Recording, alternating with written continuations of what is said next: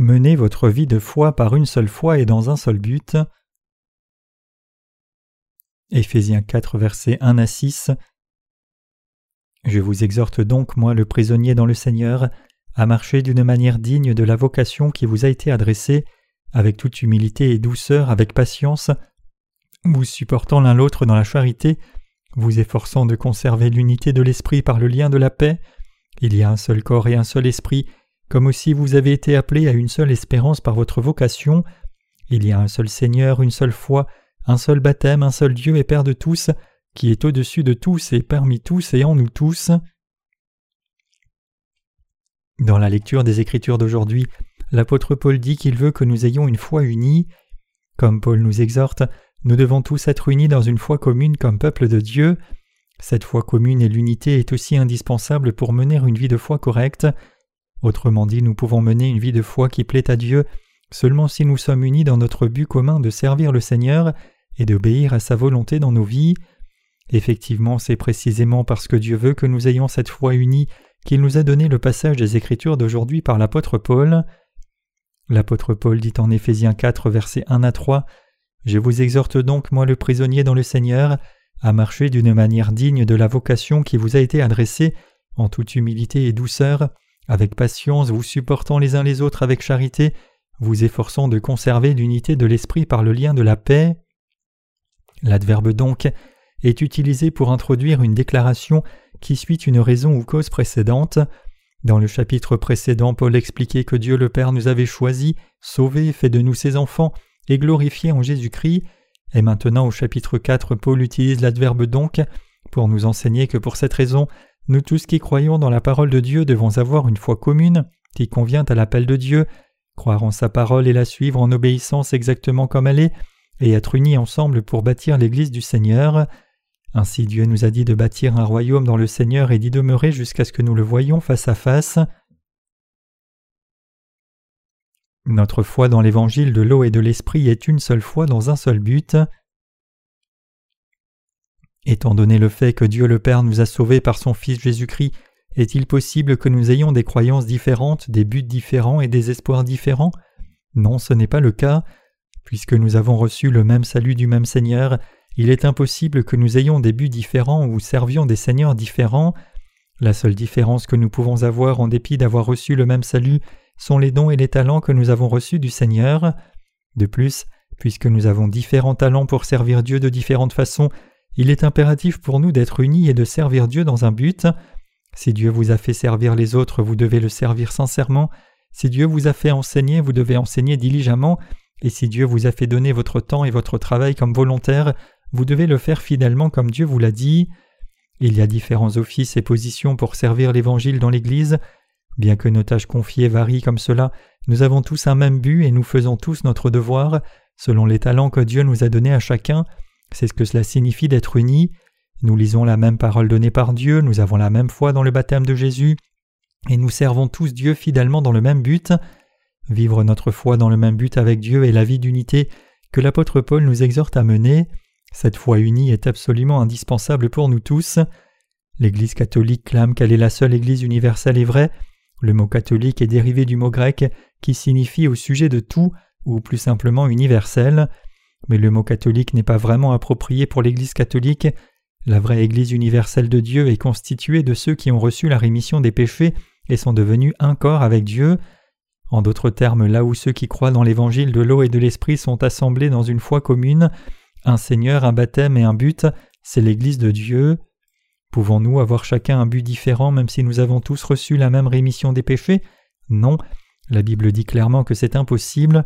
Ce que Dieu nous dit par le passage des Écritures d'aujourd'hui est ceci Maintenant que vous êtes sauvés, diffusez l'Évangile dans le monde entier, ayez pour but de diffuser le vrai Évangile dans le monde entier et vivez votre foi dans l'unité. Le christianisme d'aujourd'hui est divisé en diverses dénominations et sectes. L'Église presbytérienne a ses propres caractéristiques uniques, comme l'Église baptiste, l'Église méthodiste et l'Église du plein Évangile ont chacune leurs caractéristiques uniques. Notre Église par contre ne peut pas être divisée comme cela où qu'elle se trouve. Puisque Dieu le Père, son Fils Jésus-Christ et le Saint-Esprit sont le même Dieu unique pour nous, notre foi est une et notre but est un.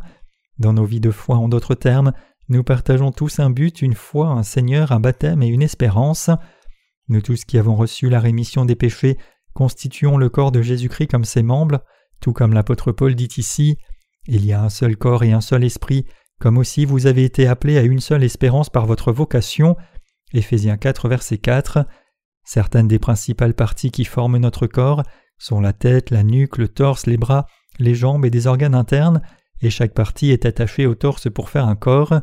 Votre corps ne peut pas fonctionner correctement si une partie en est enlevée. De même, l'Église de Dieu ne peut exercer sa puissance que lorsque tous ses membres sont unis dans une foi et pour un but en vivant leur vie de foi. C'est pour cela que l'apôtre Paul a mis à ce point l'accent sur l'unité de l'Église. Qu'en est-il de vous alors? Croyez-vous qu'il y a un Seigneur, un baptême et un Dieu? Cette foi est absolument indispensable pour nous qui vivons dans ce temps présent. Est-ce que Dieu le Père qui est divin seul alors que le Fils ne l'est pas? Est-ce le Saint-Esprit plutôt que Jésus qui est le Fils de Dieu? Non, bien sûr. Dieu le Père, le Fils et le Saint-Esprit ne devraient pas être confondus comme cela, mais ils sont le même Dieu. Tout comme Dieu le Père est divin pour nous, Jésus-Christ et le Saint-Esprit sont aussi divins. Ces trois personnes de Dieu ne diffèrent que dans leur rôle et position, et ils sont tous Dieu lui-même. En d'autres termes, vous ne pouvez pas dire que le Saint-Esprit est divin alors que Jésus ne l'est pas. Qu'en est-il du baptême de Jésus? Y a-t-il plus qu'un baptême que Jésus ait reçu de Jean-Baptiste pour prendre tous nos péchés? Non, il n'y a qu'un baptême. Comment avons-nous fait notre première confession de foi quand nous avons reçu la rémission des péchés? Nous avons tous confessé au Seigneur Tu as expié tous mes péchés par l'évangile de l'eau et de l'esprit. Ainsi, quand quelqu'un comprend le vrai évangile avec la tête et y croit de tout son cœur, cette personne est vraiment baptisée. Mes chers croyants, c'est parce que le Seigneur a pris tous nos péchés en étant baptisé par Jean-Baptiste et les a portés sur son propre corps, qu'il a versé son sang sur la croix et ressuscité d'entre les morts, nous sauvant ainsi. Donc il n'y a qu'un baptême du Seigneur, tout comme il n'y a qu'un Dieu. C'est pour cela que nous sommes baptisés comme signe de notre salut, pour indiquer que nous avons été sauvés en croyant dans l'évangile de l'eau et de l'esprit. En d'autres termes, nous recevons le baptême pour confesser notre foi que le Seigneur nous a sauvés en portant tous nos péchés par son baptême, mourant à la croix et ressuscitant d'entre les morts. Dans notre Église, les saints récemment rachetés de toute la Corée sont baptisés lors du camp de formation de disciples d'été. Nos pasteurs posent leurs mains sur la tête de ces nouveaux saints, les immergent complètement sous l'eau, puis les font ressortir de l'eau. Pourquoi ces nouveaux saints sont-ils baptisés comme cela? Ils reçoivent le baptême par immersion comme signe de leur foi, pour indiquer qu'ils croient que le Seigneur a porté tous les péchés de la race humaine entière en étant baptisé par Jean-Baptiste. Quand Jean-Baptiste a posé ses mains sur la tête de Jésus au Jourdain, il a porté tous les péchés du monde comme Aaron le souverain sacrificateur, a transféré les péchés des Israélites sur le bouc émissaire au jour de l'expiation. Lévitique 16, versets 20 à 22. Le fait que Jésus ait été submergé dans l'eau signifie sa crucifixion puisqu'il avait déjà pris tous les péchés du monde quand il a été baptisé, et le fait que le Seigneur soit sorti de l'eau implique sa résurrection. Donc nous sommes baptisés pour confesser notre foi que le Seigneur est devenu notre Sauveur, en venant sur cette terre pour expier tous nos péchés, étant baptisé, mourant à la croix et ressuscité d'entre le mort, que le Seigneur est notre Sauveur et que Jésus-Christ est le Dieu de notre salut. L'apôtre Paul dit en Éphésiens 4 versets 5 à 6 qu'il y a un seul Seigneur, une seule foi, un seul baptême, un Dieu et Père de tous, qui est au-dessus de tous, parmi tous et en tous. Il n'y a pas d'endroit où Dieu soit absent. Il n'y a rien que Dieu ne sache pas ou ne puisse faire, car Dieu est omniprésent, omniscient et omnipotent. Dieu est partout dans l'univers, de la plus lointaine galaxie au plus profond océan, au ciel et sur la terre, dans les domaines visibles et invisibles. Y a-t-il un endroit où Dieu ne soit pas présent? Non, absolument pas. Il est dans nos cœurs aussi. Puisque vous et moi croyons que le Seigneur a expié tous nos péchés par l'évangile de l'eau et de l'esprit, Dieu a mis Jésus-Christ dans nos cœurs. Quand nous nous sommes attachés à la parole du Seigneur et avons cru, Jésus-Christ est venu dans votre cœur et le mien, et étant venu dans nos cœurs comme le Saint-Esprit, Jésus-Christ sera avec nous pour toujours. De plus, lorsque nous dévions, le Saint-Esprit qui demeure en nous nous reprend, nous donne la bonne compréhension et nous guide sur le bon chemin. Le Seigneur veut que nous vivions dans l'unité, nous devons donc demeurer dans notre foi parfaite pour l'unité, faire la même confession de foi et aller de l'avant par la même foi. Et comme Christ nous a appelés et nous a commandé de prêcher l'Évangile de par le monde, nous devons vivre par la foi digne de cet appel du Seigneur jusqu'à ce que nous le voyions face à face. C'est ce que l'apôtre Paul dit à l'Église et ses saints dans le passage des Écritures d'aujourd'hui. Cela signifie que l'exhortation de Paul est également applicable à vous et moi aussi. Peut-être que certaines personnes parmi nous pensent que si elles croient dans l'évangile de l'eau et de l'esprit, elles vivront une vie plus confortable et plus prospère matériellement et charnellement, mais nous ne pouvons pas succomber à ces pensées. Le Seigneur nous a dit en Éphésiens 4, 1 de marcher d'une manière digne de la vocation qui nous a été adressée. Nous ayant appelés par l'évangile de l'eau et de l'esprit ayant expié tous nos péchés, Jésus-Christ nous a confié l'œuvre de Dieu. Quelle est l'œuvre que le Seigneur nous a confiée alors? Ce n'est autre que la diffusion de l'évangile de l'eau et de l'esprit dans le monde entier, car Jésus-Christ nous a commandé de prêcher son évangile dans chaque coin de ce monde. Il y a certaines personnes qui n'obéissent pas à la volonté de Christ même après avoir reçu la rémission des péchés. Ces gens veulent vivre pour eux-mêmes, même après avoir reçu la rémission des péchés. Certains peuvent même vouloir que leurs frères et sœurs les servent à la place de Dieu. C'est vraiment ce qui m'inquiète le plus. Si quelqu'un parmi nous rejette la volonté du Seigneur et refuse de faire ce que Dieu lui dit de faire dans son Église, et vit selon les désirs de sa propre chair, au lieu d'obéir à la volonté du Seigneur, cette personne ne verra que la malédiction. Ces gens sont maudits même s'ils sont parmi les saints fidèles qui ont reçu la rémission des péchés. Aucun saint racheté ne devrait mener une vie si mauvaise. C'est pour cela que Dieu a suscité des leaders spirituels dans l'Église et a confié son œuvre à chaque serviteur selon l'ordre de l'Église. Bien que nous ayons tous reçu la rémission des péchés également, nous regardons et pensons différemment. Cependant, indépendamment de nos apparences et de nos personnalités, Dieu regarde si nous nous soumettons à sa parole dans l'obéissance, et il choisit ceux dont le cœur est droit et fait son œuvre à travers eux. Il y avait un certain pasteur dans une de nos églises branches qui détestait l'idée de voir l'assemblée mettre les offrandes ouvertement dans un tronc, il était plus heureux que les gens lui apportent leurs offrandes en privé ou lui fassent un don directement. Il donnait aussi des traitements de faveur aux membres qui étaient gentils avec lui personnellement. Quelqu'un qui ne contribuait pas financièrement à l'Église, par contre, était profondément déprécié par ce pasteur. Qu'est-ce qui explique cela? C'est parce que même si ce pasteur était parmi les saints rachetés, il ne croyait pas vraiment dans l'évangile de l'eau et de l'esprit, et donc il essayait seulement de satisfaire son envie. Même parmi les saints qui ont reçu la rémission des péchés dans leur cœur, en croyant dans l'évangile de l'eau et de l'esprit, il est toujours possible que certaines personnes qui ne cherchent que leur propre intérêt et rationalisent leurs pensées charnelles se trouvent là comme s'ils étaient spirituels. Je sais très bien que j'ai beaucoup de limites. Je suis donc encore plus reconnaissant que Dieu ait appelé un homme indigne comme moi, et c'est précisément parce que je suis si reconnaissant que je vis dans l'obéissance à l'évangile du Seigneur quoi qu'il arrive. Le Seigneur nous a remis de tous nos péchés et nous a appelés dans l'Église de Dieu pour nous confier son œuvre de diffusion de l'Évangile dans le monde entier, et c'est pour cela que nous continuons à remplir nos devoirs sacerdotaux fidèlement en obéissance au Seigneur.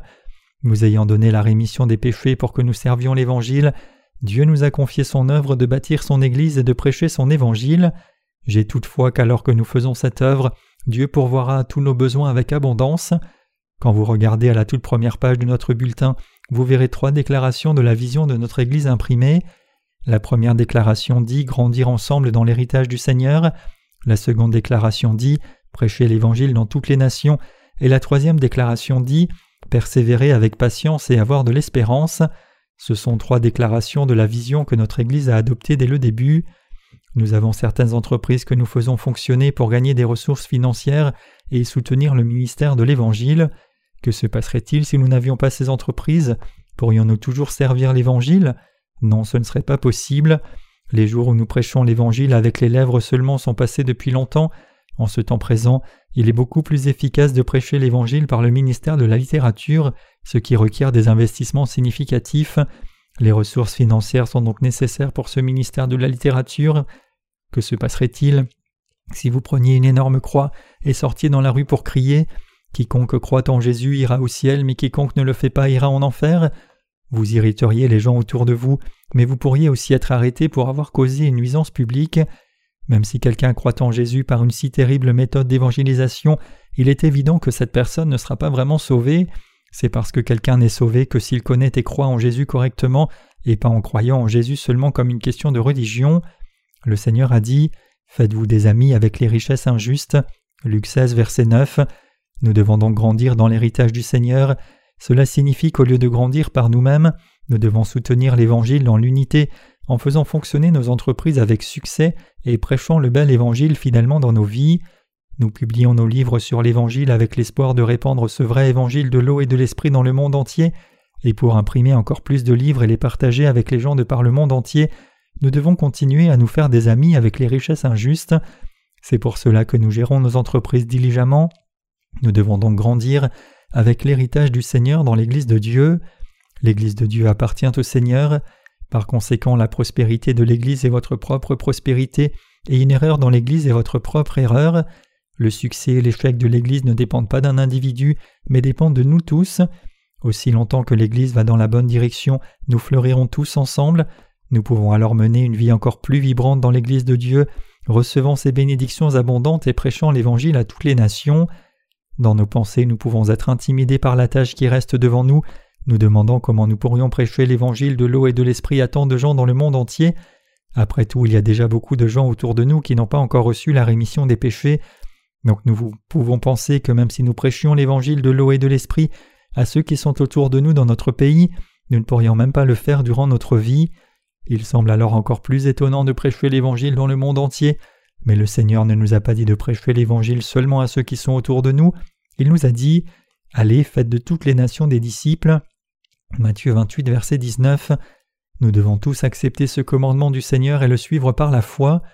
Le problème, bien sûr, c'est que c'est très tentant pour nous de limiter notre ministère de l'Évangile aux seuls gens qui nous entourent immédiatement et de rationaliser, car prêcher l'Évangile de l'eau et de l'Esprit dans le monde entier contient une grande question de sacrifice, et c'est dans notre nature humaine de vouloir vivre une vie confortable matériellement, d'acheter une plus grande maison, de conduire une meilleure voiture, et de jouir de toutes les bonnes choses que la prospérité matérielle peut apporter. C'est aussi dans notre nature humaine de chercher l'approbation de la société, et donc nous pouvons vouloir faire des œuvres de charité au lieu de prêcher l'Évangile, mais ce ne sont que nos pensées charnelles, car le Seigneur nous a dit clairement et sans ambiguïté de prêcher l'Évangile dans le monde entier. Il est donc absolument impératif pour nous tous de ne jamais faire de compromis avec nos propres pensées charnelles, mais plutôt de demeurer dans le Seigneur et de tenir dans la patience et l'espérance pour servir l'Évangile. En d'autres termes, nous devons prêcher l'Évangile de l'eau et de l'Esprit à chaque nation avec persévérance jusqu'au jour où le Seigneur reviendra. Combien ce serait merveilleux si le Seigneur revenait aujourd'hui. Ce monde présent est de plus en plus sombre chaque jour, et cela ne peut que signifier que le retour du Seigneur approche, la fin de ce monde est imminente. Pensez-vous encore que ce monde n'aura pas de fin?